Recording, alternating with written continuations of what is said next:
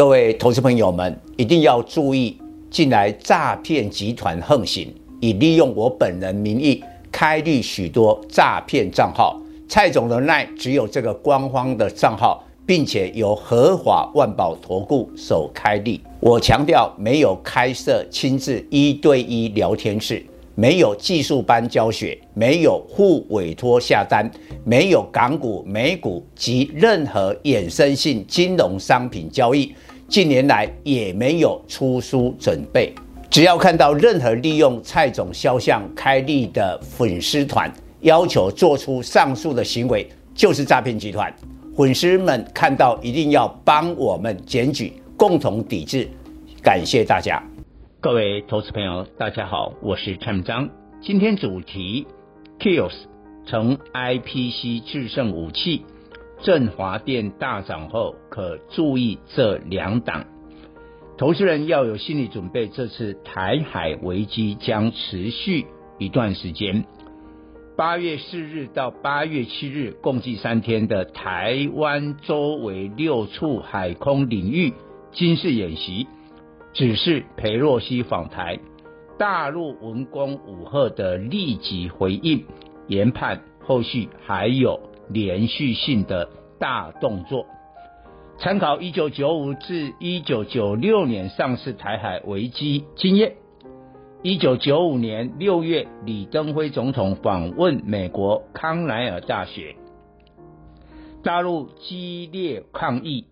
当大家以为喊喊后没事了，大陆宣布七月针对台湾近海区域发射飞弹，一直到一九九六年三月共进行三波导弹攻势，文攻武吓持续长达九个月，使得台股从一九九五年七月高点五千六百七十点。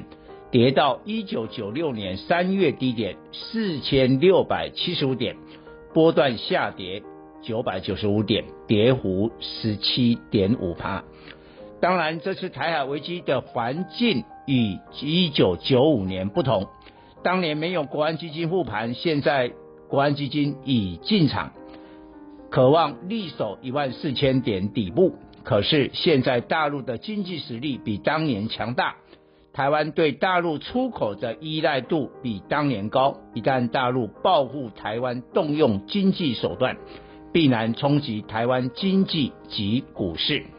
例如，大陆暂停台湾百家食品进口，使相关糕饼业者的中元节及中秋节的食品旺季泡汤。禁止对禁止对台湾出口天然砂石，冲击台湾预拌混凝土。周三，国产二五零四重挫四趴。从事租赁设备以大陆市场为主的中珠 KY 五八七一，上半年 EPS 大赚八点八七元，不过周三下跌四趴。显示市场担心大陆业务比重太高的中概股未来的发展。目前很难判断台海危机如何演变，投资人要遵守两大准则来度过台海危机：第一，做好资金控管，要保留充裕现金；第二，务必以产业景气能见度高为选股依据。不必靠国安基金护盘，靠自己的业绩就可以。当前产业最大问题是库存调整需要很长时间，但从各国最新 PMI 显示，需求不足是造成库存上升的原因。台湾七月制造业 PMI 重挫五点八趴到四十七点八趴，一举跌破五十趴荣枯线。中断连续二十四个月的扩张变成紧缩，写下二零一二年七月编制 PMI 以来最大跌幅。为何 PMI 暴跌？就是终端需求不足使库存上升，产品终端需求不振，在台海危机延长时间的考验下，股价恐再破底。为何今年代工？华硕以世界先进五三四七最悲观，认为库存调整需要四个季度，因为世界是国内四大晶圆代工唯一没有十二寸厂，采用成熟制程生产面板驱动 IC、电源管理 IC 为主，合计占营收逾八十趴。现在这些晶片价格松动，库存激增，世界先进第三季财测惨不忍睹，产能利用率滑落八十一至八十三趴，营收季减十三至十五趴，毛利率由第二季五十趴降至四十四至四十六趴。世界先进上半年 EPS 已赚半个股本，或许在失守七十元有跌升反弹。但中期探底的风险很大。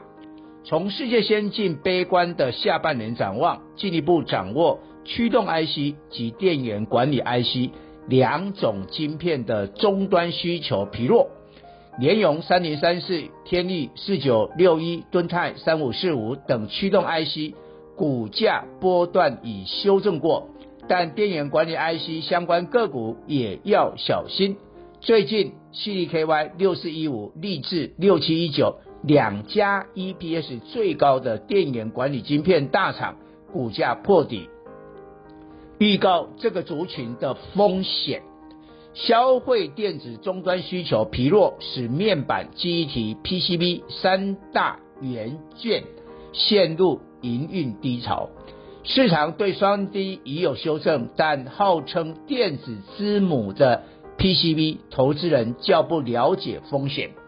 据悉，台商在大陆的印刷电路板生产线，除非接苹果车用的订单，否则现在产能利用率仅剩五成。PCB 景气低迷，冲击最上游的铜箔基板，因为需求转弱及原料铜价下跌。使铜箔基板价格调降压力大。台光电二三八三有苹果订单，第二季 EPS 三点二五元，较第一季三点九八元季减十八趴。但台燿六二七四第二季 EPS 一点零八元，较第一季一点五三元季减二十九趴。联茂六二一三第二季 EPS 一点一四元，较第一季二点一一元季减四十六趴，因此联茂破底，台要回测前波低点。但网通工业电脑下半年终端需求强劲，股价可望安然度过台海危机。不同于半导体法说的保守，近来。华硕发布上季财报的 IPC 公司不约而同指出，缺料疏解，接单旺盛，包括研华二三九五、凌华六一六六、奇阳三五六四、龙成电三四一六等。联华及奇阳创波段新高，对比有些半导体的破底。终端需求强弱不同是根本原因，IPC 将是未来电子股最看好的次产业。后疫情时代，消费者行为改变导致终端需求强劲。以七月来股价大涨十八趴的振华电八一一四为案例，为什么振华电一路创高价？该公司从二零一六年开始，用了三年时间，花费八十亿元，购并美国 KISK 大厂及瑞传科技，为国内 IPC 最大并购案。KISK 是自动服务机，从二零一七年起，以每年九趴的年平均复合成长率提升。预计二零二三年达到三十四亿美金产值，而最大市场在北美。当年振华电就是购并美国最大 KISK 厂商 KIS 公司。不过，二零一九年振华电并购 KIS 公司后，二零二零年就碰上新冠疫情，民众居家上班及休闲。使自助服务机的需求大减，因此振华电二零二零年，EPS 只有一点六五元，二零二一年六点二亿元，仍低于疫情前平均的八元水准。但现在解封人潮涌现，欧美很多服务业的服务业即使提高工资，也找不到员工，对自助服务机需求大增。振华电当年诟病 KIS 公司发挥作用，今年第一季 EPS 突破三元，全年上看十一至十二元。自助服务机成 IPC 的制胜武器。台厂辉捷六二零六、世新科四九一六耕耘多年，今年起业绩也会明显跳升，但股价还没有像振华电大涨，可留意。世新科打入美国麦当劳 TISC 点餐机大单，二零一九年已开始出货，辉捷也在二零一九年提早布局量饭店 AI 结账系统升级。以上报告。本公司与所推荐分析之个别有价证券无不当之财务利益关系。本节目资料仅供参考，投资人应独立判断、审慎评估并自负投资风险。